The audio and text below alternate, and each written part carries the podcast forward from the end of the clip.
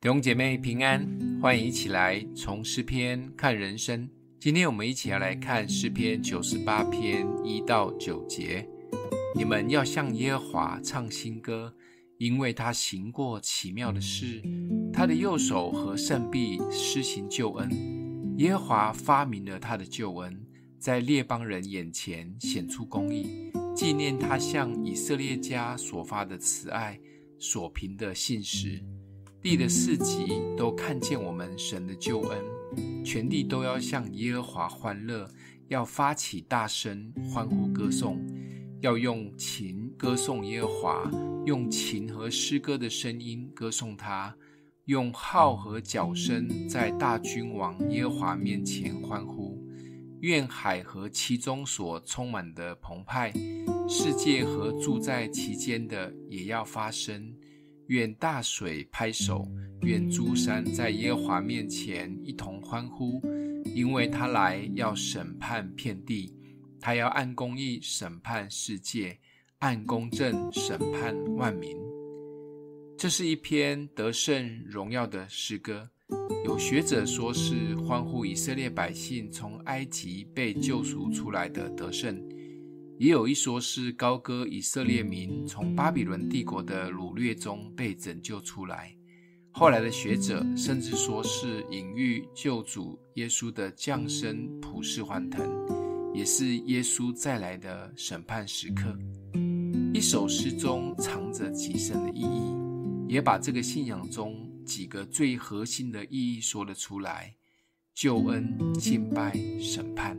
这不仅只是旧约的诗篇，而是从这里也带出新约中最重要的两个主题：救恩与审判。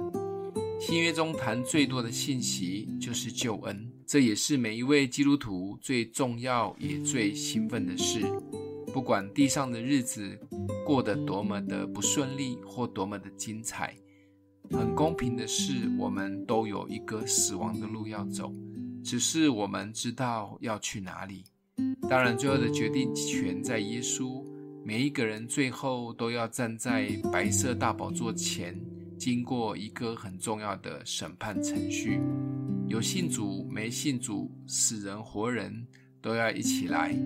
如果信主的人在地上的日子活得跟没有信主的一样，甚至更离谱的结局可能会很惨。所以能够通过审判台，也很光荣的进到永恒新天新地的秘诀，就是在地上的日子好好的敬拜神。地上的敬拜不是唱歌，也不会是在教会里，敬拜就是在每一天的生活中，是否尊主为大，成为忠心良善的好管家。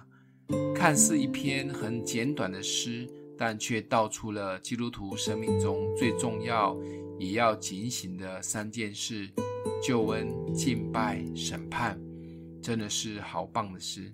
今天默想的经文在第一节，你们要向耶和华唱新歌，因为他行过奇妙的事，他的右手和圣臂施行救恩。我们一起来祷告，爱我们的父，谢谢主，透过这一篇简短的诗篇，再一次提醒我们一生中最重要的三件事，为我们得着的救恩，感谢神。也帮助我们一生都可以好好的敬拜你，警醒的过日子，预备审判的那一天。奉耶稣基督的名祷告，欢迎订阅分享，愿上帝祝福你哦。